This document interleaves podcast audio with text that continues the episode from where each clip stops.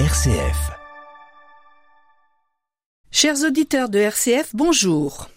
Par ses encycliques, notre pape François s'adresse à tous les évêques et par ce biais à nous tous. En 2015, dans Laudato Si, loué sois-tu, il martèle que nous n'avons jamais autant maltraité la maison commune qu'en ces deux derniers siècles et qu'il est grand temps de nous prendre en main.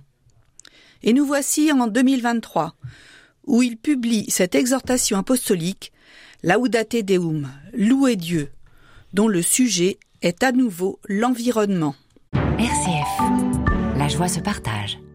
Pour l'émission Croire aujourd'hui, je reçois Jean-Marie Richard qui vient nous parler de cette exhortation. Bonjour Jean-Marie. Bonjour Michel, bonjour à tous les auditeurs. Alors Jean-Marie, quel est le contenu d'une exhortation par, rapport à une encyclique? Ah, alors l'encyclique, c'est une grande leçon. C'est euh, un document qui fait le tour d'une question, l'état d'une question de manière importante en une époque donnée. Enfin, je veux dire, on fait pas ça tous les matins. Euh, on le fait d'ailleurs, c'est le pape qui le fait. Et puis l'exhortation vient derrière. Et l'exhortation, elle est, comme son nom français le dit, il vient exhorter les, fidèles, les destinataires de l'encyclique, à la prendre au sérieux. Mais c'est important que vous, chers auditeurs, vous ayez un peu conscience que tout ce qui vient de Rome n'est pas la même chose. Là, nous ne sommes pas dans une vaste description, elle existe, il suffit de nous y reporter. Nous sommes dans un moment après, et le moment après, c'est 2023. Alors, pourquoi, huit ans après, après la Laudate Si, le Saint-Père a-t-il voulu ce, nouveau message? Qu'est-ce qui diffère? Alors, qu'est-ce qui diffère? Je vais dire trois choses euh, différentes. La première qui me vient, c'est celle du ton. Le ton. Autant dans la première, nous avions le sentiment d'un d'un pape qui décrivait des situations pour aider à les faire comprendre parce que la prise de conscience n'était pas réelle. Et puis cette fois-ci, nous avons un cri, le cri du prophète. Parmi les auditeurs, il doit y avoir des gens qui lisent la Bible de temps en temps. On est plutôt avec Jérémie ou avec Amos, ceux qui cherchent à dénoncer un peu des choses pour tenter de, faire bouger leurs auditeurs. Alors, euh, quand, quand je prends dans, dans le texte tel qu'il est fait, euh, voilà, le pape nous dit euh, si les températures augmentent de 1 degré 5, les vagues de chaleur sont beaucoup plus fréquentes. Si l'on dépasse les 2 degrés, les couches de glace du Groenland et une bonne partie de celles de l'Antarctique vont fondre complètement. Nous ne pouvons plus arrêter les énormes dégâts que nous avons causés. Il ajoute Je suis obligé d'apporter ces précisions qui peuvent sembler évidentes en raison de certaines opinions méprisantes et déraisonnables. Des opinions méprisantes et déraisonnables que je rencontre même au sein de l'Église catholique. Alors voilà au fond le ressort qui le fait rebondir. Il y a un beau texte, il y a des appels euh, constants, et puis mais il y a plein de gens qui font comme si ça n'avait pas une grosse importance. Euh, on continue de vivre comme avant. on minimise tout. Ah, on minimise tout. Et, en particulier, on n'a pas envie de se laisser déranger. Pourtant, nous ne pouvons plus douter que la cause en est l'intervention effrénée de l'homme sur la nature au cours des deux derniers siècles. Alors ça, il veut le faire entendre, il le dit vigoureusement. Alors, on n'est pas habitué forcément à, un pape qui, emploie des expressions aussi virulentes. On a des journalistes que l'on connaît comme ça qui sont provocants. Le ton se veut provoquant. Mais la seconde chose que je dirais dans la différence, c'est que cette provocation de François, elle est la provocation d'un chrétien, d'un jésuite même. Parce que quand, euh, quand on relit le texte, euh, on, s'aperçoit que euh, le monde chante un amour infini, comment ne pas en prendre soin? Il commence, comme tout jésuite, dans toute la spiritualité, par regarder les beautés qui nous sont données.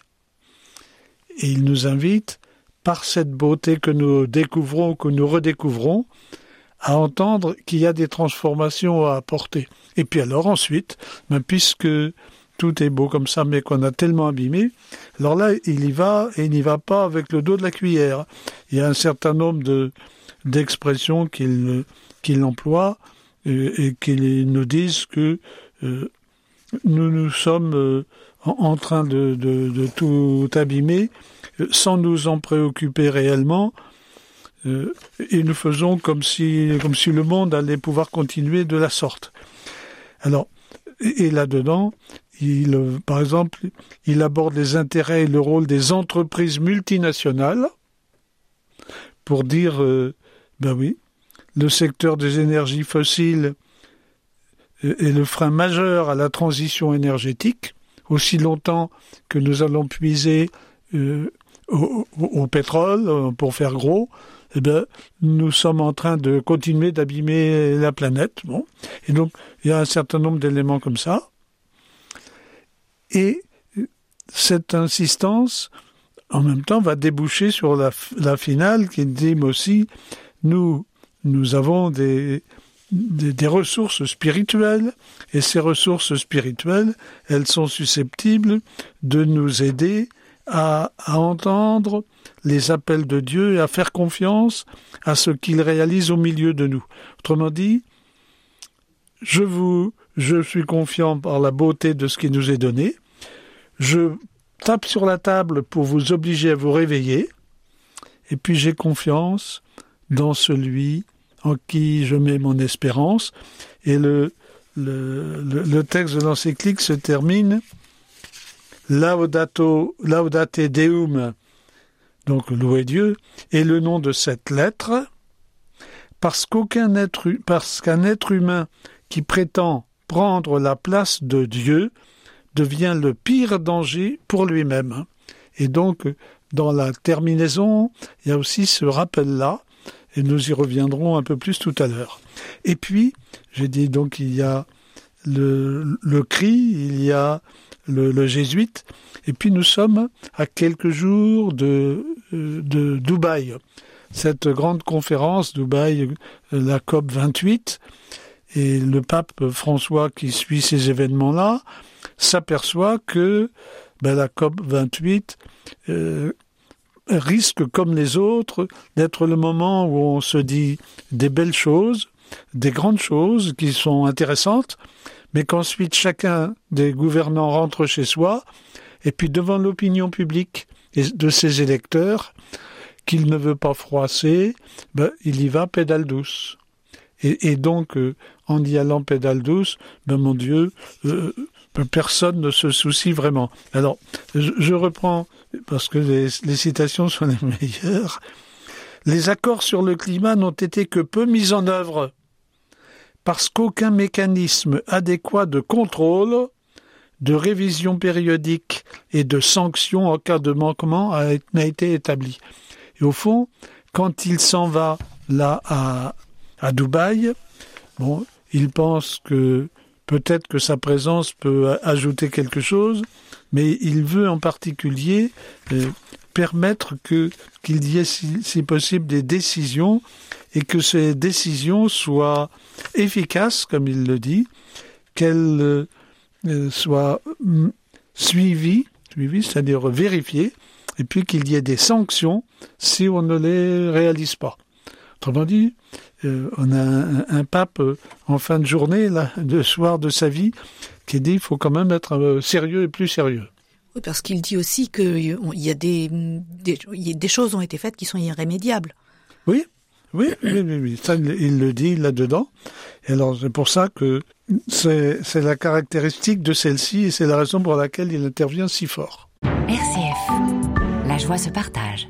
Alors, dans, ce, dans cette exhortation, un chapitre entier est consacré au paradigme technocratique. Qu'est-ce que recouvre ce terme? Alors ça, François l'emploie de, de, de, de, longue date, depuis qu'on l'entend, le paradigme technocratique. C'est-à-dire que pour comprendre, c'est la boussole. Paradigme, c'est un peu la boussole. Quelle est la boussole qui nous guide, qui guide notre temps? Ben, Il dit la parabole, la boussole qui guide notre temps, c'est la technocratie, c'est-à-dire cette sorte de confiance. Cratie, c'est le pouvoir de la technique. La technique va tout résoudre. Et comme nous savons bien, pour que la technique résolve tout, il faut de, l'argent pour que la technique se renouvelle. Et, nous sommes dans un temps et dans un monde où beaucoup de gens cherchent, y compris pour euh, pour trouver euh, comment enfouir les, le, carbone supplémentaire, euh, aller le l'enterrer au fond des mers. Enfin, il y a plein de formules qui sont imaginées par des chercheurs et pourquoi pas sur la Lune, et, parce que la technique va résoudre. Or là, il combat cela parce que la technique, elle est bien nécessaire et bienvenue à la condition qu'elle soit gérer et maîtriser. J'allais dire pour faire comprendre son point de vue qu'il suffit de penser à ce qui se passe avec les réseaux sociaux et les adolescents. Il y a des belles choses sur les réseaux sociaux, mais s'il n'y a aucun contrôle, c'est la loi n'importe qui, au, fric d'ailleurs, qui alimente. Hein. et on est un peu dans, ce genre de, de, situation dans notre temps à propos de tout. C'est un peu aussi comme euh, quand on se dit en termes économiques, mais il faut qu'on aide ceux qui emploient, qui gagnent des sous, qui sont les gagneurs, à bien se développer parce que tout le monde en profitera. Or, nous voyons bien que ça n'est pas vrai que les gagneurs, s'ils sont gagneurs, c'est justement euh, parce qu'ils n'ont pas toujours pris conscience qu'il y a des perdants dans l'opération. Et donc, il ne faut pas que nous fier simplement ni à la technique ni à l'argent pour résoudre nos problèmes. Il faut nous dire qu'il y a plus profond que cela, et le plus profond, ça va être de l'ordre des transformations euh, culturelles, spirituelles, euh, de, logique économique. On peut faire des, belles choses avec moins d'argent. Eh ben c'est tout cela. Il dénonce le, paradigme technocratique que l'on rencontre un peu partout, hein, parce que là, il le dénonce chez les gouvernants, mais on peut le dénoncer chez vous, chez moi, euh, où nous croyons que telle ou telle amélioration technique va résoudre le problème. Peut-être qu'elle va nous aider, hein, mais elle va aider nous. C'est un peu comme l'intelligence artificielle. Qu'est-ce qu'on veut en faire? Est-ce que c'est on va être euh, guidé par, ou bien est-ce qu'on va avoir une main mise dessus Oui, c'est comme euh, il parle aussi des, déchets qui sont enfouis oui. Où on donne de l'argent aux pays pauvres pour. Euh, eh ben, on a fait ça pendant tout un moment, aller empoisonner les autres, quoi. Mm. Les problèmes de préservation de notre planète semblent bien loin. On a l'impression que ce n'est plus important. Savez-vous ce que le pape nous dit à ce propos? Oh oui. La première chose qu'il dit, c'est tout est lié. C'est-à-dire que si nous faisons attention à l'évolution du climat, de la nature, la biodiversité, nous ferons attention aux autres, parce que c'est la même attitude, c'est le rapport qui n'est pas celui de domination, mais de bienveillance.